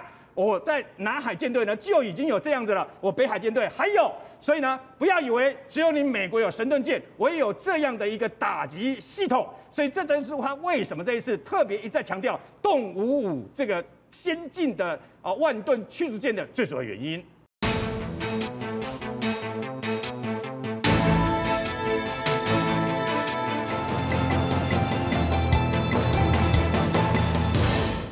关键时刻，现在的天气越来越诡谲多变。我们看到这个卢碧台风本来已经进到了中国大陆，上进到了广东，就没有想到一个大反转，进到了台湾。台湾虽然只是热带低气压，但是它的西南气流对我们的中南部也造成极大的一个伤害。还不止如此，你就看到它一路的往北，竟然到了日本，它的本州、四国、九州，还到了北海道。北海道这样的一个地区，这么高纬度的地区，过去根本不可能有台风侵袭。可是没有想到，北海道这一两年来竟然都有台风的影响，还不止如此，连北韩最近都全员戒备，因为竟然出现了大洪水。所以现在气候的变迁已经让我们不知道这个未来的天候会怎么变，甚至有说法说，到了二零六零年，台湾我们这个土地再也不会有冬天的出现。好，这这一段里面有两位来宾加入讨论。第一位是资深媒体人黄伟汉，伟汉你好。好，杰哥好，观众朋友大家好。好，第二位是台湾民众党的立法委员高虹安，大家好。好，So，刚刚讲到这个卢碧台风也太诡异了吧？没错，它它是本来已经降到热带低气压，降到热带低气压离开台湾以后，它又变成了一个台风。对，台风了以后居然往北走，往北走。它居然打到了北海道，而且这个卢碧台风呢，可以说是气象史观测以来最诡异的一个台风。它在香港生成之后，哎，先登陆中国大陆，然后来到台湾之后，居然往北走，又来到这个日本。很多气象专家说没有看过这样诡异的这个路径啊。可是宝姐，我跟你讲，未来这种诡异的台风会越来越多哦，因为现在全球气候已经完全乱了套。你看现在整个西半，整个这个东亚这个地方，台湾前一阵子南部淹大水，日本现在淹大水，北韩也淹大水。可是你看反一边，你看欧洲现在热浪侵袭。那包括说，像现在整个全世界真的气候都完全异常的这个状况，甚至联合国出了一个报告，他们未来二十年可能地球的温度呢会上升一点五度，未来呢到二零六零年的时候，台湾会没有冬天，台湾没有冬天了，全世界的很多海岛可能都被淹在这个水里面，你就知道说这个气候变迁的程度之剧烈，可能超乎我们的想象。好，那我们看到。其实它今天卢碧台风到了日本，它已经变成了一个热带低气压。可是没想到，这个热带低气压的周围环流扫到了北海道。刚才讲北海道淹水，你知道淹水有多严重的？哎，房屋都垮掉了。而且过去一段时间来说的话，你知道北海道或者青森，他们很少会受到台风的这个侵袭。就没想到最近青森居然发了一个叫黑色警戒。黑色警戒就是就是说呢。如果你这个很多河流可能都会爆发土石流这个状况，你可以看到，这就是青森目前的这个。这是青森。那青森跟北海道在这几天的时间内，雨量啊。二十四小时降了三百多毫米，三百多毫米是什么意思呢？他们一年不过一千多毫米，就一千毫米就了不起，降下一年的三分之一。你知道他们对他们的影响到底多大？你看，包括亲生的房子被冲走了，包括说这个泥流出来。那你看，日本在那个地方很多都是木造房子，不经不起这样泥流土石流侵袭。这种地方他怎么会想到说有一天台风会清洗它？对，没错。那个很多地方啊，甚至水都已经淹到一楼的这个状况。甚至很多桥，他们原本的没有防范那种土石流啊，就被他一冲过去之后，桥都完全都垮掉了。那他们没想到，哎，日本也算是他们的这个基础建设做得非常好，但是他们从来没有料想到说，三天之内居然，哎，一天之内居然下了我一年三分之一的雨量，他们从来也没有这样想过。那除了这个之外，北海道也出现很难得看到淹水的这个状况。那那史上，你看他们就说这几天的下雨量是，你要观测史上一位，就是第一位嘛。对。那他们都没想到说会有这么大的雨。那我们再给大家看一下卢碧的。这个这个路径，你看生成之后，都中国登陆来到台湾之后，居然这样横扫，这个整个中整个日本全部都被他横扫过去，从南到北这样无一无一幸免的这样肆虐过去。大家都说我们要过去的台风都是这样子走嘛，很少看到这样子走，而且这样走之后还越走，哎，他还在这边增强之后还在往增强。虽然人家才说，所以说他在台湾是热带低气压，可是离开台湾以后变台风了。对，他在陆，他在海里面又吸饱了水汽之后，继续往日本冲。气象专家都说，从来没有看过这样奇怪的台风。好，那除了我们刚才讲的北海道之外，事实上它整个在日本造成的这个压风，你看。风力非常强，还有强风，强风之后，你看这个日本的相关的这个房子的这个屋顶就被掀翻了。这是卢碧台风，卢碧台风，那强风吹到什么？很多人在路边的时候，哇，这么没有想到说怎么会有这么大的风？那甚至你看，甚至你看很多人，你看很多人都没想到怎么会有这么大的风，他们都完全没有料想到。所以这是卢碧台风吹的。是，那你看还有包括说很多的路路边的这个这个建筑物啦，或者很多东西就被吹倒之外，连这个摩天轮啊，摩天轮被被追到了，在那边打转。你看有一个包厢，他自己在那边打转。哎，风他们已经把它固定住了，所以这个摩天轮本身是不会转。但是还好上面没有人，这个包厢一直在那边上上下下，上上下下。那更不用讲什么温温室啦，或者说很多这个汽车啦，完全都被砸烂。这个温室跟台湾一样，我们是这种爆棚的不一样哎、欸，我们有塑胶薄哎，不赶快的哎。它是做的很坚固的，这种钢的这样子架起来的一个一个轻钢架架起来的一个温室，就没想也被吹到不成人形的这个状况。包括说一爱知县有二十六个建筑物，有二十二台车被风吹吹翻。那你更不用讲河水暴涨的状况，在整个日本呢，从南到北到处都可以看到。那当然了，对我们台湾来讲的话，这几天就就有一个这个消息嘛，因为我们台湾很喜欢去香川县这个地方，草间弥生在直岛有一个叫黄南瓜的这个这个。这个所谓指这这个指标，对，很多人都喜欢拍照，我们台湾人也很爱喜欢拍照，就没想到，哎，因为风太大之后，草间弥生这个作品就被吹到海里面去，然后这边载浮载沉载浮的，很多日本的网友都看到非常心疼，哎，这是他的这个当地知名的这个地标啊，这是景观点呢，对，完全都被这样子摧毁。那你根本不用讲，从南我们就我就讲。从这个九州熊本这边淹大水，迁到九州这个地方，然后紧接着四国也淹大水，然后岛根县岛根县这边淹大水，香川县刚才草间民生这个被被吹走之外，你看一路往北，刚才我们讲爱知县，然后一路往北，一直到青森，一直到北海道，你看整个日本完全都被他这样完全清洗过一遍。所以有些人就说：“哇，这个是日本啊，真的看到卢碧台风，真的是完全傻眼的一个情形啊，真的无一幸免的。”对，没错。而且我们想说，我们躲过了，没想到日本没躲过。对，好，那日本这样大雨之外，那日本这一次当然是全日本几乎全境都被淹水之外，现在还有个地方也是现在很担心淹水，那就是北韩。北韩在最近一段时间，我们讲卢这个金正恩已经下令了。他要求所有的军队，你给我赶快下去救灾。那为什么会这么严重呢？北韩在最近期也遇到这个大雨来袭。你看，北韩的房子又不像这个日本这么坚固啊，他们很多还是泥泥啦，或是草的这个草这个弄弄起来的这个建筑物。你看，整个豪雨成灾之后，完全都是洪水，那淹片淹没整个大片的这个房子。那这样，因为他们目前他们的这个河河边也没有所谓的堤防，所以整个桥啦断的这个情形啦。淹水淹到这个农田的这个状况啦，甚至这个整个目前农损的这个情形都非常非常严重，所以金正恩才会很担心啊。他最近为什么会这个后面有长一些不不明的东西？就是显然啊，这个疫呃这个所谓的豪豪大雨的压力，对他形成一个某种程度的这个状况。而且日本的名古屋居然飘下了七月雪。对，没错。事实上，这这个影片在七月初的时候。为什么很多人就拍照说，哎，为为什么这个名古屋当时前一天还温度非常高，就没想到你看这个画面里面居然飘下来，这是七月下的，七月下的雪，这个在名古屋车站附近，很多人都看到这样一个画面，所以那哎，这个全球天气真的是完全都乱到大家无法想象的这个地步。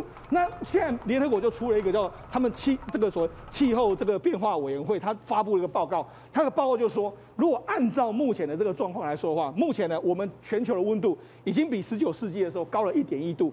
他说：“如果我们没有遏制住的话，过去过未来几年会上升到一点五度，上升到一点五度的时候会怎么样呢？宝杰，你知道吗？事实上会有二会有约莫十亿人的话会受到热浪的侵袭。哦，现在可能几年才有一次热浪，未来可能每一年都会发生不断的这个热浪，甚至呢，你看海水会出现变化。目前的那十九世纪的海水在这边，对不对？一零五零年的海水在这边，未来可能会逐渐的上升，甚至最大的幅度可以上升到一点五公尺以上。”一点五公尺以上的话，很多海岛全部都被淹在这个海里面。所以那，这个对很多海岛国家来说，怎么注意这个所谓气候变化，那是非常重要的一件事。那除了这个之外，因为温度上升会导致什么？未来搞不好，你大家都说，哎，温度上升的话，地球就会越来越热啊。但是搞不好会相反，会更冷吗？会很冷的一个状况。我们应该都看过所谓的明天过后。那明天过后为什么会产生这样状况？主要就是因为过去有一个非常重要的寒流，就是北大西洋洋流。北大西洋洋流，或者他们从这个赤道这个地方。把带有盐分的热热的这个海水往北带，然后到北边的时候呢，它就变成冷的时候，它就变成下沉，下沉，然后再回到这个这个赤道，它会调节水温，一个一个调节的水温。但是呢，如果你未来温度上升之后，北边的这个冰完全融化的时候，它会把海水冲的比较淡，盐分不够，盐分不够的时候，未来这个所谓温盐环流搞不好就会消失，那当然会对全球全球的经济会哎，全球的气候会造成非常大的影响。好，正好刚刚讲到的。现在预估未来整个气温会增加一点五度，台湾到了二零六零年来，台湾竟然会变成一个没有冬天的地方。观众朋友，你可以想象，一年三百六十五天，夏天有两百一十天，冬天是零天呐，这是在本世纪末台湾就有可能发生状况。现在都已经做所谓科学化推算，他推算结果很简单，他说你从现在开始，你一分钱都不减、欸。我可能看不到，你会看到、欸。我会看到，我就要看不到，我的小孩也一定看得到嘛。这件事情状况下，他怎么推？他说从现在开始，你如果完全没有做任何的减碳测试的话，二氧化碳依照 GDP 的成长持续排放的话，现在到二十一世纪末上升三点四度的温度，然后呢，夏天从现在一百三十天夏天已经够热够长了。变到两百一十天的夏天，现在冬天大家已经觉得很短，好吧？好，没冷几天就已经春天，对不对？现在冬天是七十天，以后变零天呐。而且呢，除了夏天跟冬天之外，我们在台湾最关心什么？台风，对不对？哦、去年一整年不是都没有台风？都没台风，不是偶然呐。他们说这个极端气候继续走，台风哦，在世纪末会少五十五趴左右的台风。换句话说，四颗变两颗，两颗变一颗。去年没台风，台湾大旱灾耶。对，但是哦。你只要一来，强度会增加百分之百。就像这次的卢碧台风带来这么大的雨量，对，所以这是极端气候真实的状况。冬天归零，夏天变两百天。夏天的时候台风要么不来，一来就非常非常严重。欸，如果变成两百天，就代表台湾一年四季都可能有台风，都有可能来台风，而且要么不来，一来就像卢碧台风一样，带来非常非常惊人的雨量。这个雨量有多惊人？现在我们昨天水水库这样干嘛？十个水库同时泄洪啊！那个画面看到我真的都傻眼。朋友们可能还记得，今年三月、四月、五月的时候，大家节水省水省得一塌糊涂，对不对？从什么翡一开始整个北台湾都翡翠水库是 OK 的，你只要过了新竹宝山一、宝山二、德基都没有水，全部都没有水，十趴以下。现在全部都九十六趴、九十七趴到一百趴都有。结果呢，现在水利署看到不行了，所以你看到十个水库，从石门、明德、鲤鱼潭、石冈坝、雾社、德源杯、乌山头、曾文南化等等哦，十个水库一起都在泄洪。为什么？水真的太多了。如果不在这个时候泄洪，又来大雨的话，就会变成一边淹水一边泄洪。所以说，现在台湾真的是面临到一个超级极端的气候，甚至哦，南投埔里发生一个非常离谱的状况。南投埔里我们都知道干嘛？它盛产所谓的百香果。这百香果在今年三四五月的时候太热，对不对？空抛弹里面呢有果子，可里面没有任何的百香果的汁液，热太热了，所以说根本没没百香果变空包蛋，百香果变空包蛋。可是呢，离谱到什么程度呢？今年七月十二号没多久前，一个月前不到，农委会才通过通过天然灾害救助，为什么？因为旱灾我补助，结果呢，台风过后。因为水灾又需要一次补助啊，所以你能你能够想象吗？这个南投埔里短短几个月，前面因为旱灾百香果哎挂了红包弹，后面呢因为水灾百香果又挂了，全烂掉了，全部都烂掉，所以这就是台湾现在最真实、最真实的状况。那这个台湾呢？哎，不是台湾，全世界都发生这个状况。希腊我们现在看到那个野火非常非常可怕，为什么？因为很简单，因为希腊今年三十年来最热的地方，你看这个野火。是希腊第二大岛，叫做艾维亚岛，那火多到什么程度？是过去十二年平均的三十三倍。我说野火量哦，所以整个希腊艾维亚岛的人哦，火大到大家要坐游轮撤离整个岛去逃难。所以这个极端气候真的是人类要共同面对的话题。来，我们这一次卢碧台风过境，就看到我们的中南部受到它西南气流都淹了大水，淹了大水就开始质疑，哎。我们不是有八千八百亿的前瞻计划吗？中间有很多是用来治水的，钱用到哪儿去？可是苏院长说你是外行，什么用在美化？美化是最后端的，我前面都做好了，而且我前面做得很好，我才会弄那个美化让你们看到。是啊，苏院长，其实真的，我觉得他讲出这句话才真的是外行。真的假的？我们的前瞻预算八千八百亿里面，确实有两千七两两千五百零七亿是花在水环境建设计划，而且在二零一七年六月的时候，蔡英文总统还有民进党政府大顺大力的宣示说，我们接下来呢，我们要不淹水、不缺水、喝好水。所以你在这两千五百亿的这样的计划里面，你希望的目标是什么？一定就是说，我们今天以治水为主，清水是什么？当你今天把治水这件事情做好之后，大家呢对于这个水环境啊、水教育啊，这是我们什么锦上添花的事情。你今天一定是先把基本功做好嘛，所以怎么会是本末倒置，告诉我们说，哎呀，委员你这是外行啊，你这个、哦、清水能够做到，反而是成功？不对不对，应该是先把治水做好，才有办法去谈后面的这些清水跟加分的项目嘛。他有讲，我们就治水做得很好，你现在看到这么大的是水下的太多，如果按照以前的话，我们是好很多了。是，所以我们的苏院长呢，他很开示我们啊，师傅开示，他说呢，我们人要谦卑，我们不能够跟环境作对。他说呢，今天雨下这么大，谁受得了？但是其实刚刚我们前面也都讲了，其实现在呢，世界就是有极端气候的现象。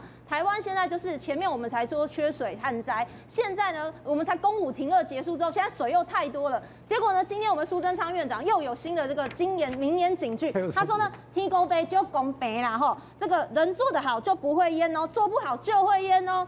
这什么话？那我让大家看一下哦。今天我们看到的这个中南部、中台南南台湾的现象，高雄、屏东、台南哦，其实都看到这个什么？这就是淹水啊！啊，所以如果对照起来说，哎，这个做得好就不淹了。得走，天得空啊。对啊，那你难道是说高雄、屏东、台南这三个县市是怎么样没做好，所以他们就淹起来了吗？所以呢，我要告诉大家的是，今天他在讲说我们外行，说真的，我们其实是在监督预算到底有没有花在真正刀口上。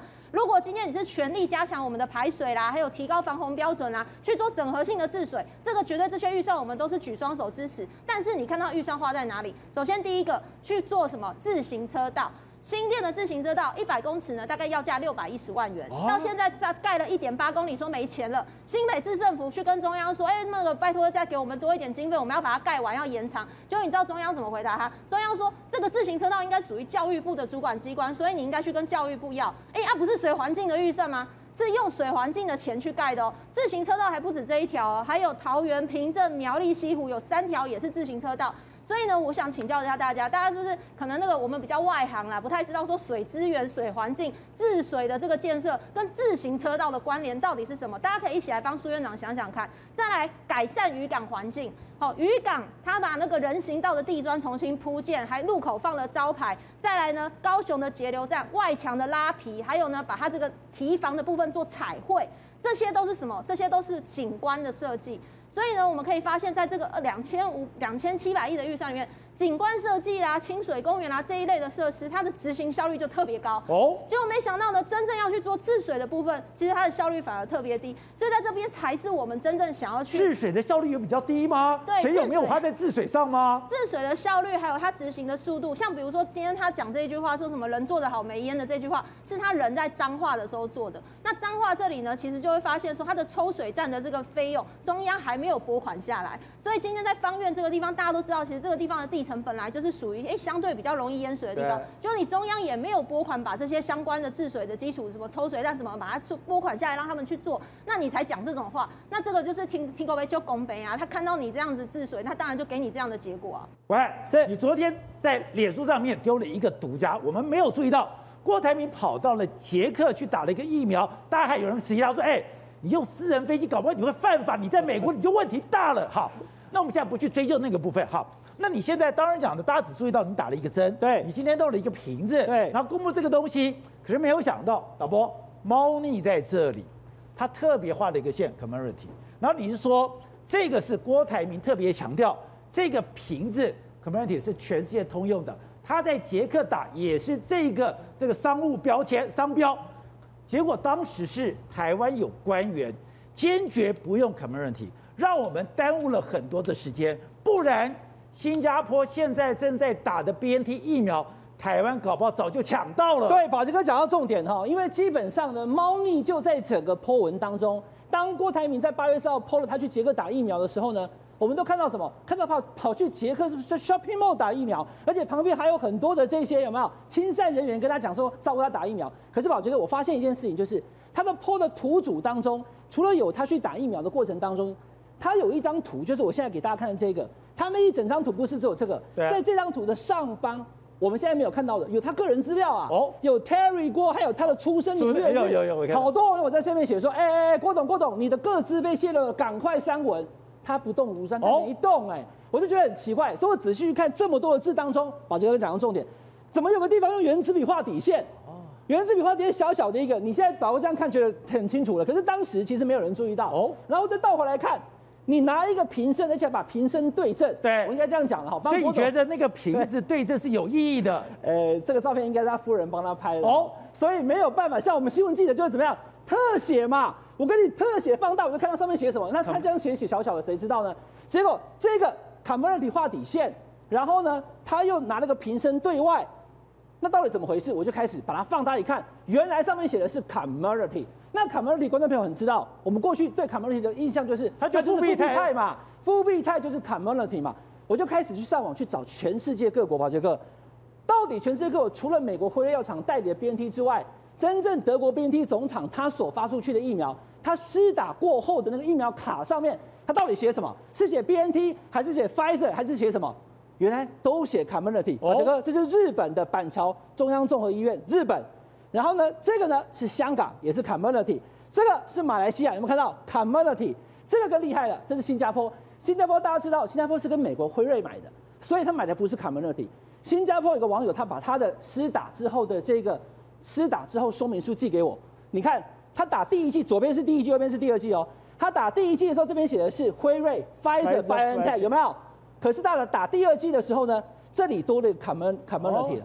因为后来新加坡在六月底的时候接了两百万的两百万，那这两百万如果我们台湾敢买的话，其实可以早来，这就是重点。那最后我给大家看这个，好，这肯定你没看过的。我们讲 BNT，BNT 德国做对不对？好，这个德国的人打这个疫苗也没有写 BNT，他写的一样是 Comirnaty，而且后面还有一个有没有？就是 trademark，它就是它的商标。好，那我现在不解的是，如果今天这个瓶盖上面、这个瓶罐上面写 Comirnaty。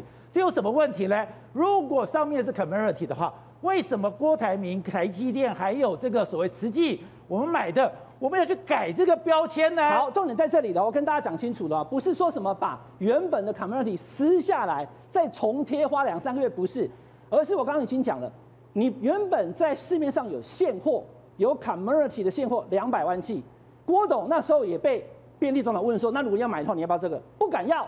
因为我们这边就是讲复必泰，我不要，行政的态度也是不要复必泰，后面挂号就是 community 连郭董自己都以为 community 就是复必泰，那他人到了捷克身上打下去，说，哎，我花五十亿买 BNT，我总要看一下这个疫苗评审吧，哇，刚才写下 community 原来在全世界各，我刚刚给大家看那么多 community 根本不等于复必泰，我要问的清楚一点是。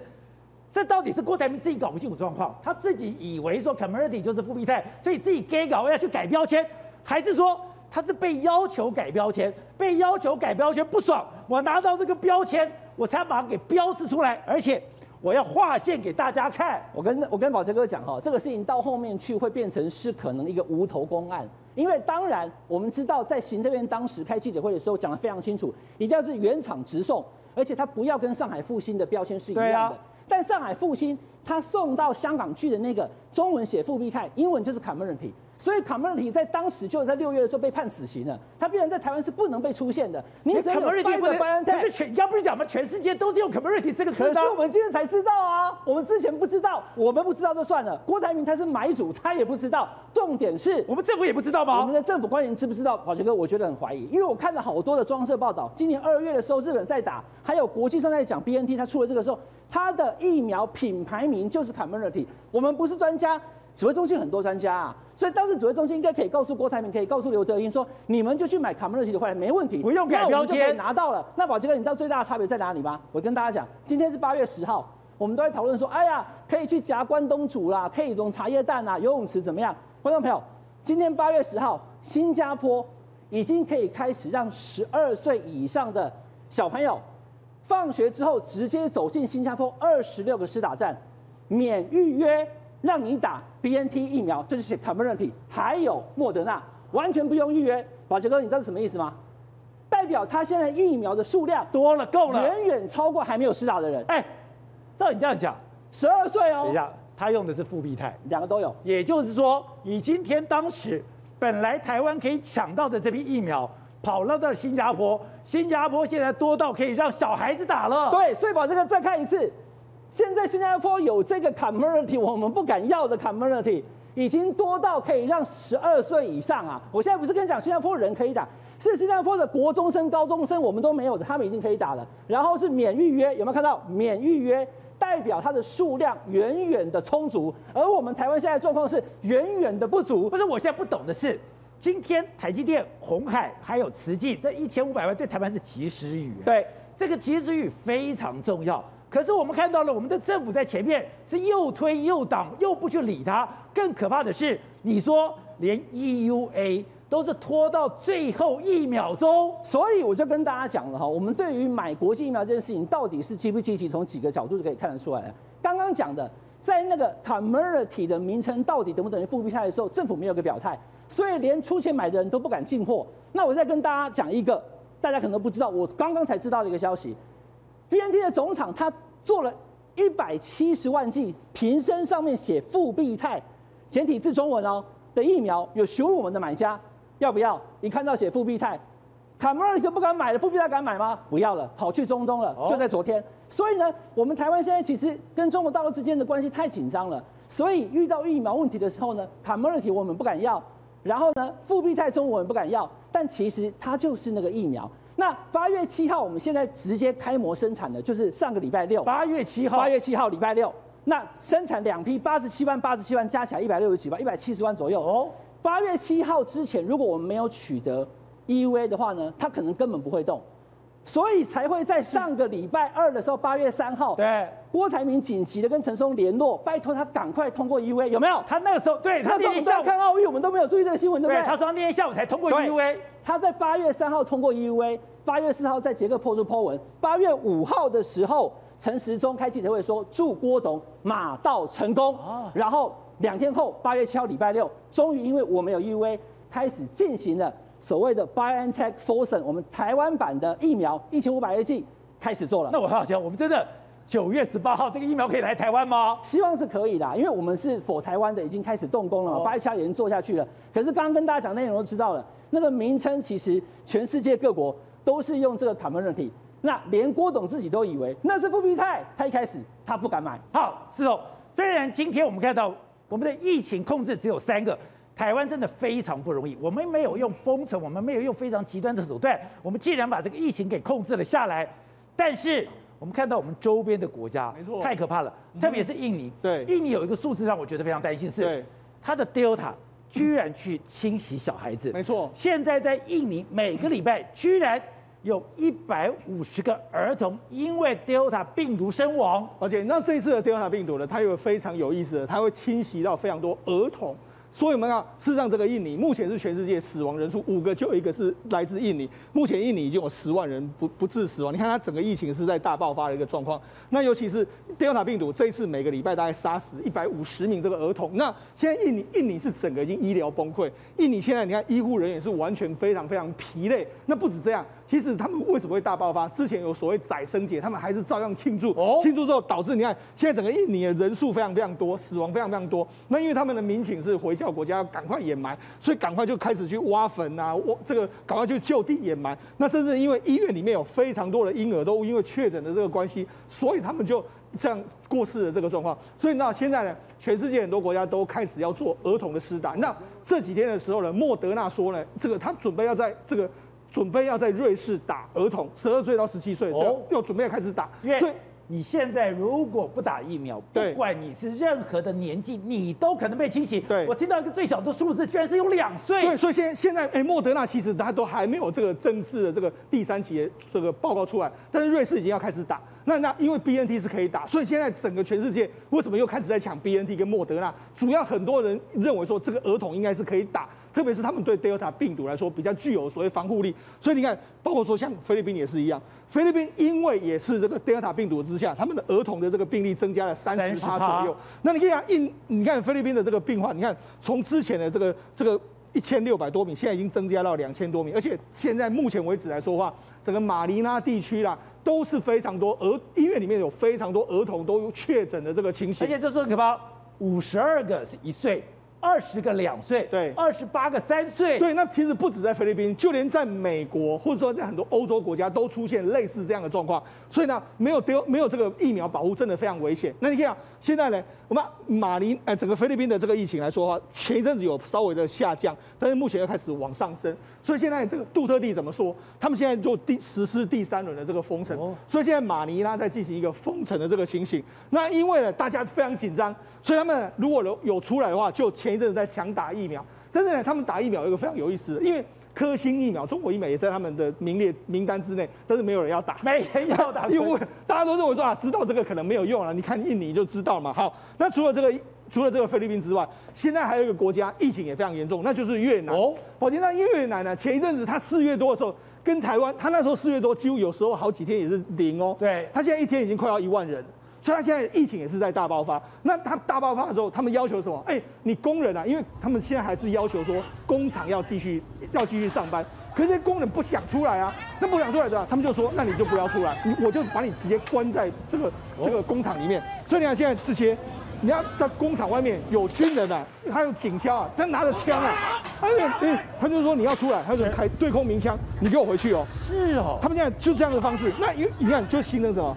工人在那边抗议啊，说啊，我要出去，我要回家。所以呢，他们就跟那个警消人在那边推挤啊，甚至有些人就跑掉了。那他们在工厂里面怎么做呢？宝杰，那他们现在就就地在里面生生活。哦，他们怎么就地生活？他们就这样，哎。工厂里面来，直接搭一个活动床，有吃有住有宿舍，那要么就是这样子。如果没有床，就住在帐篷。那帐篷里面，哎，帐篷还有不错啦，还有这个蚊帐，还有这个吹电风扇在这边让你吹。这就是越南目前的这个状况。你就知道，事实上现在这个 Delta，他们就说，那之前就有说啊，这个越南是这种新种病毒病毒，但是现在这个 WHO 正式说它不是新种病毒，它是 Delta 病毒，但是。Delta 病毒的这一支呢，在越南的传染力似乎比较强，它是 Delta Plus。对，所以就知道说，事实上现在整个 Delta 病毒真的对全世界的疫情来说，变成了一个新的这个挑战，特别是对越南来说。另外一个是指数是，哎，现在连中国能不能把疫情守得住，也引起了全世界的关注。因为刚刚讲的，如果中国疫情再大爆发，会不会也有新的？病毒株产生呢？对，没有错。那么事实上呢，这一次的中国受到这个 Delta 病毒的这个人侵袭啊，情况比我们想象的要严重百倍。为什么呢？他们之前不是还在笑台湾在两个半月以前，那么突然间失控，然后疫情非常严重嘛？我们总共两个半月以来一万多例，七百多个人死亡。可你不要忘记，哎，我们侵袭台湾的这个病毒是英国阿法病毒，哎。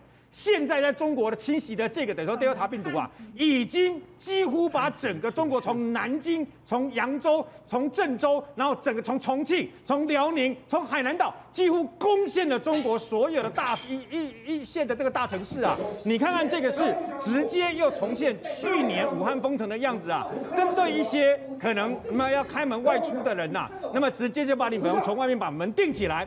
那钉起来了以后，我问你啊，那三餐要靠怎么办？垃，他的垃圾是不准丢出来的哦。啊，垃圾不准丢，不是只有送食物进去，你的垃圾是不准丢出来。为什么？因为假设你的垃圾里面有病毒，所以呢，你的垃圾是不可以说啊，我把它放在门口了，然后让人家整理。没有，你家的门垃圾是没有人整理的，你家里就是变成了垃圾堆啊。然后呢？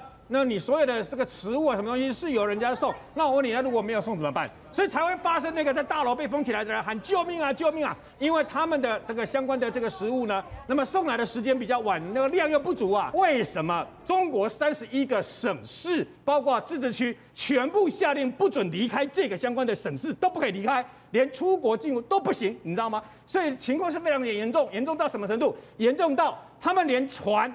有一艘很有名的红净轮事件，为什么呢？他们连船现在港口都不准进了嘛。哦，港口都不准进，他们的货柜货柜也不准进，为什么？因为怕你带来的这个病毒啊。那洪进轮很可怜，为什么？他七月的七月初的七月初的时候呢，他从连云港一直到印尼，到印尼去卸货，就在印尼的时候呢，一批这个印尼的人呃相关的这个工人呢上来，没有戴口罩的情况之下卸货卸了好几天，有大概有四五十个的工人哦来搬，那么。他们呢都没有戴口罩，然后在这个地方呢卸了好几天了以后，那么红净轮又到了菲律宾，到了菲律宾，到了印尼，这个过程当中都没有出事，一直到从菲律宾离开了以后，开始第一个人发烧，然后紧接而来呢，呃，一直到快要到中国的时候呢，发烧的人已经超过六七个了，把这个透过无线电回报以后，你知道红净轮的命令是什么？他的命令是获得的这个指示是不准进港，你知道吗？不准进港以后，那我问你，我该怎么办呢？那不是自生自灭了吗？对，因为他就在船上，然后发烧的越来越多，已经有十二个人，二十个船员里面呢，有十二个人已经发烧，已经确诊了。然后他就不准，很可怜，他们就没有没有没有办法上岸，也没有医疗，那任何人都没有办法帮他们。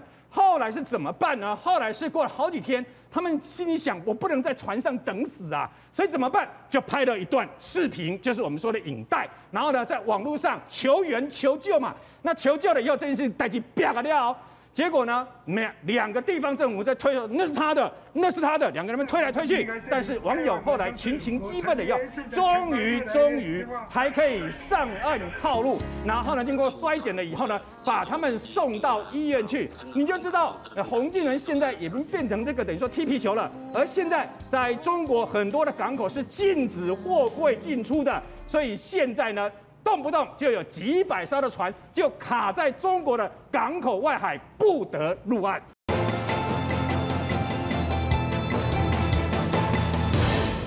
现在都在传说，中国在进行北戴河会议。没错，北戴河会议是它的高层彼此联谊，还有交换各种情报的。没错，照理讲，习近平现在应该一统天下了，所有的不管武警啦、军队啦，都抓在手里面。对，照理讲，他应该非常安全的。对，可是。这次的北戴河居然风声鹤唳，是。为了这次的北戴河，他居然去调调动了中央警卫局的这个首首长，还有他居然从各地去调了武警跟特种部队。更夸张的是，哎，他现在主要的主力核心，对。居然从福建调来的，而且让今年的北戴河会议来说的话，是习近平在明年要掌大权、说一览江山的最重要的一次北戴河会议。所以呢，今年的北戴河会议，我相信很多中国的高官来到那个地方，他已经吓了一跳，因为现在的北戴河可以说是全世界防防卫最紧密的一个地方。那习近平为了这一次的这个北戴，他弄怎么布置吗？他在最内圈，有他身边的话，是由国安局的相关的人士，国安局是他相当相当亲信的人士，他组了一个叫做飞虎队。飞虎队，中国的飞虎队来这边负负责，然后第二圈呢，他从武警还有特种部队组成一个所谓特别行动部队，在第二圈。那第二圈之外还有第三圈，第三圈调动河北的第四十五集团军负责。那河北的四十五集团军现在也是他的人，它里面有包括坦克部队、炮兵、红旗红这个各式各样的军队在外面绕着一圈。你说我现在搞北戴河，居然坦克部队、炮兵部队、飞弹连都来了，为什么要这样子这么这么紧密呢？宝杰那。北戴河会议是中国每一年非常重要的一个会议，它到底是什么样一个会议？是在北戴河这个地方，过去有非常多这个别墅，因为外国人。盖的这个别墅，那外国人盖了别墅之后，中国见证之后就把它征用。所以一九五三年开始呢，毛泽东就邀请大家，哎，高官大家一起到这个北戴河联谊。所以那个地方其实你说要被暗杀或者被攻击，也是蛮有可能的，因为它靠海边。如果你真的军队要怎样子炮打这个北戴，不是不可能。所以习近平当然非常小心。所以那里不是为了军事设施，是那个地方也不是行政设施，不是那个地方本来就是一个别墅区。对，那很多重要决策他们都会会来这边做决定。包括说我们知道的八二三炮战，按毛泽东在这边拍板，就说我们要炮打金门。八二三炮战是北戴河会议决定的。他们接下来发动所谓的这个人民公社，这些都是在北戴河会议决定的。所以今年的北戴河会议为什么这个非常重要？他们在这边高官互相的这个讨论之后呢，就会做成一个决定。那那北戴河会议的话，你不是每个高官都能够去的，你只要没有去，你就知道你大概完蛋了。譬如说像之前刘少奇他他没有去的时候，他就知道说糟糕，我今年大概下场不会太好。哦，包括说当年的彭德怀、朱德。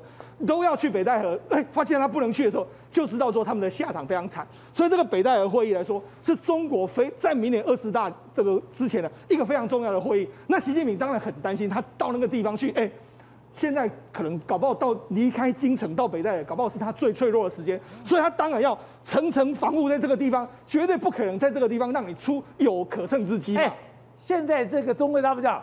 率土之滨，莫非王臣；普天之下，莫非王土。对，他还怕吗？他非常怕。宝杰，那事实上，他现在周边的所有人呢，都是他所有非常亲信的人，包括丁薛祥，包括说习远平他的弟弟。哎、欸，他们现在组在里面，他们负责做所谓的安全委员会的委员，包括朱少峰、杨洁篪这些所谓过去大家都把它归类叫做福建帮。对，他现在只有。他相信福建，相信福建人呐、啊，其他人他都不相信。包括说上海帮啊，你过去曾庆红这些人啊，或者说你过去的团派这些，他都不相信。所以呢，现在对习近平来讲的话，他真的相能够相信的人非常非常少。现在他现在也处在一种非常恐惧的这个状态。什么恐惧？而且现在美国对他的压力也越来越大了。好，宝杰，事实上他当然感觉到各种压力。除了最近的这个红二代、官二代在里面来说，可能还会捣乱之外，美国对他最大的压力是什么？最近啊，美国民主党跟共哎共和党先推出一个叫武汉肺炎的相关的就责报告，紧接下来的话，民主党官方的报告也要出来，所以接下来一段时间，美国会围绕在所谓的这个究责报告里面对中国发起发起攻击。那你更不用讲，中美国在最近一段时间来说的话，他透过所谓的美日印澳的四方同盟，也准备要对中国出拳。所以来自外界的压力非常大的时候，习近平现在能够做的就是先把自己的巩固好之外，他最近做了一件事情，宝杰，那他最近呢？为什么他最近在砍那些所谓的民间的企业啦，阿里巴巴啦？腾讯那些，有人就说他要发起一档金融海啸，哦，让国际的股市出现一个大震荡的局面，对你美国形成一个压力，敲打华尔街，进而敲打你拜登政府，那是不是这样？我们当然不得而知。不过你可以知道，接下来一段时间，特别是从现在一直到明年的二十大之前，这个时候绝对是习近平最紧张的一个时间点。好，董事长刚刚讲到的，现在传说在北戴河，但是没有想到，现在竟然如此风声鹤唳。你之前提到的就是。中央警卫局照讲应该是习近平最核心的人马，他现在不但调动，不但调动，他又调动了整个京师的整个最高层管理层，还有他居然不信任到他要从福建调人过来。我现在实际上这个中央警卫局局长是从福建调过来的嘛，他就是一个野战军的军长嘛，啊，这个是没有问题的，所以已经调了，这样讲。那现在目前进入北戴河会议，这是个关键点，我们同意。在北戴河会议的时候，其实不是开会，就是在这边大家交谊。对，那交易大概两个礼拜时间交换意见了。那交换意见里面最大最大意见是什么东西？其实是人事政策。哦，他要定人事，这政治局委员跟省部委下一轮的调动的基本的那些缺，大家这边瞧好。对，这边瞧林书啦，重要是这个东西。哎，也就是他们对决嘛。那人事就是对决嘛，就没什么好谈的。对，那就是说他有没有安，有没有说恐惧到或者紧张到他的个人安全或所有安全？当然是高度啊，高度的这个这个警戒。那现在不是都已经定于一尊了吗？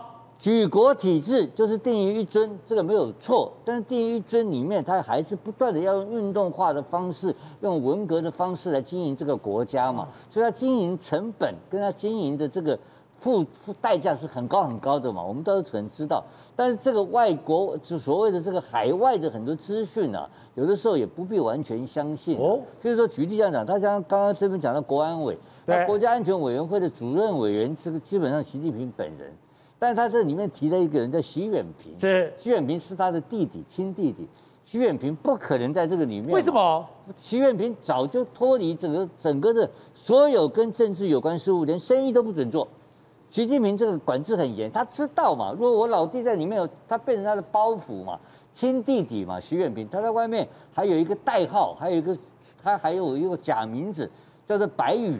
这个我们台湾有一些高层，有一些商人都跟他接触过的。哦，他在香港很很活跃的，可是他不能做生意。习近平管得很严很严，所以这个弟弟吃喝玩乐喝花酒什么都可以，但是。做生意不行，做官不行，这个我很清楚。我有朋友认识他嘛，所以习远平是不可能存在在政坛上的事情。然后第二个东西，国家安全委员会里面有个最重要的职缺，他没有把它排进去。不是你的意思说，你要去招待习远平，也就是你要让他透过他，你表示我对于习近平的善意，我可能心里，但是你手上。不可以给我经过钱，对，当然不能经过钱跟权两个都不行，因为他知道这个太敏感嘛，因为他在打人家，他怎么可能把他弟弟推出来让人家打的？这是不可能的事情。所以这个是海外的一些的华人，或是大陆的一些异议人士故意要抹黑习近平的一些招数，这是斗争的一个指标。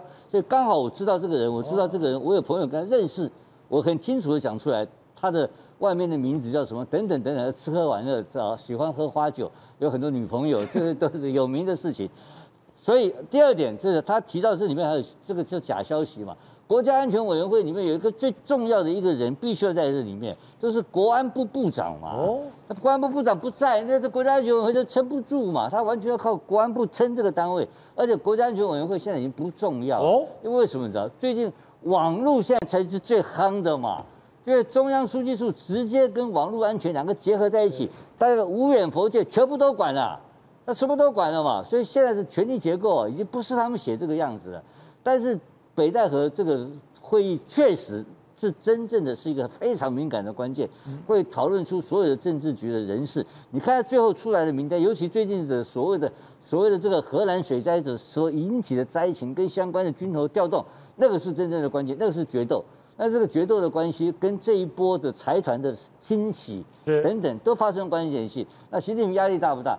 当然很大嘛。你你要我的命，我当然也要，我我也不会对你好嘛，对不对？所以我认为这个是关键的一次的会议。当这个会议结束以后，大致上这个人事可能会底定了。好，惠珍。另外就是很多媒体都报道一件事情，八月的时候。中美会有大事发生，现在八月了。对，真的是。其实呢，过去这个一个月的时间，我们都沉溺在帮台湾队加油的一个兴奋上，我们都忽略掉美中其实在七月份暗中交手，其实刀刀见骨。然后现在媒体直接压八月二十六号。拜登所向关相关的国防单位、中情局这些要求交出武汉肺炎病毒实验室的真正完整报告，八月二十六号出来。现在大家说八月二十六出来，对，所以那一天有可能是美中的 D Day。那一天到底是战是和未来的问要怎么走向？其实那一天非常重要。但是这份媒体媒体呢，采取一篇文章，特别去细数过去一个月里面到底发生了多少大事。其实你看了，你真会觉得触目惊心。第一个，他说呢，他们当然我们大家都知道的，包括了滴滴车行，还有包括精什么讲那个腾讯是精神鸦片，然后呢教育棒打教育类股，这所有的举措我们都看不懂，中国在搞什么鬼？现在我们刚刚也特别提到，原来他见着我。打我自己的小孩，但事实上我要重创你美国的投资人。这个部分，美国在七月三十号直接宣布他们的证交所，他说所终止所有中概股在美国的这个相关的上市计划。那想说，哎，为什么你动作这么激烈？原来今年从一月到七月，中概股到美国上市总共筹资一百二十八亿美金。他筹资了这么多一百二十八亿美金，其中还包括滴滴。结果没有想到，滴滴不到一个月的时间，竟然腰斩四成，美国投资人都变成了冤大头。所以在这种情况之下，美国的证交所心里想说：你看起来是关起门打你家的小孩，事实上重伤的都是我的我的投资人。所以现在为止，美国也开始跟你不王爷爷。七月三十号，他宣布中概股不可以到我美国上市之后，赵立娟马上开始反咬。赵立坚说什么？开始赵立坚讲说：你们口口声声。说武汉肺炎病毒是我们美国的，但事实上谁不知道武汉肺炎病毒是在二零一九年的时候九月份，你们的美国的军人来到我们参加那个那个运动会的时候所弄过来的，所以你就发现，其实赵立坚在同一天的时候，他已经开始把风向开始指正。所以这才是决战点呢、这才是决战点，就是你说我，你说我是那个起病毒起源，我才说你病毒起源，所以你就发现说他很清楚的知道你。八月份要给我上什么大戏？你八月份要给我搞什么鬼？所以我先指控你，是不是？结果八月二号，美国的国会的共和党呢，马上就丢出一份九十四页报告，里面就开始人事实地物，甚至有中文的一个 email 都指控什么？指控你在去二零一九年的九月十二号，你中国非常清楚知道你的病毒外泄，所以你才会那一天把所有的相关资料全部都撤下来。而在这个时间点，我们看到非常有趣哦，中国在做什么事情？中国这个八月份开始呢，开始关大门，有没有？开始说，哎，因为我们的疫情很严重，我不准所有的飞机起降啊，不准飞机进来啊，我要然后再来呢，我对于所有要出国的人，我减少核发签证，开始关大门。人家在讲什么？原来今天 Bloomberg 一篇文章，他说呢。中国追求清零，专注追求清零的政策，它冒上一个风险，冒上什么风险？它冒上要跟世界与世隔绝的风险。那到底为什么中国要做这件事？中国现在疫情其实不严重，它里面讲了两点。第一点，因为呢，他说明年的明年的冬季奥运是在北京这边要办，所以为了要办北京奥运，中国一定要确保清零，到那时候如期举行，才能开始大外宣。第二点，我觉得才是真正一点。明年的那个二月份，也是习近平第三任任期要开始的时候，要换届了，要换届了，开始进行大清洗，把自己国内的相关的势力，然后反习的势力，全部都进行一个相关清洗完之后，开始要跟美国这边进行一个 D-Day，你开始要来跟我硬的，我这边已经定于一尊之后，我也来跟你跟你硬的。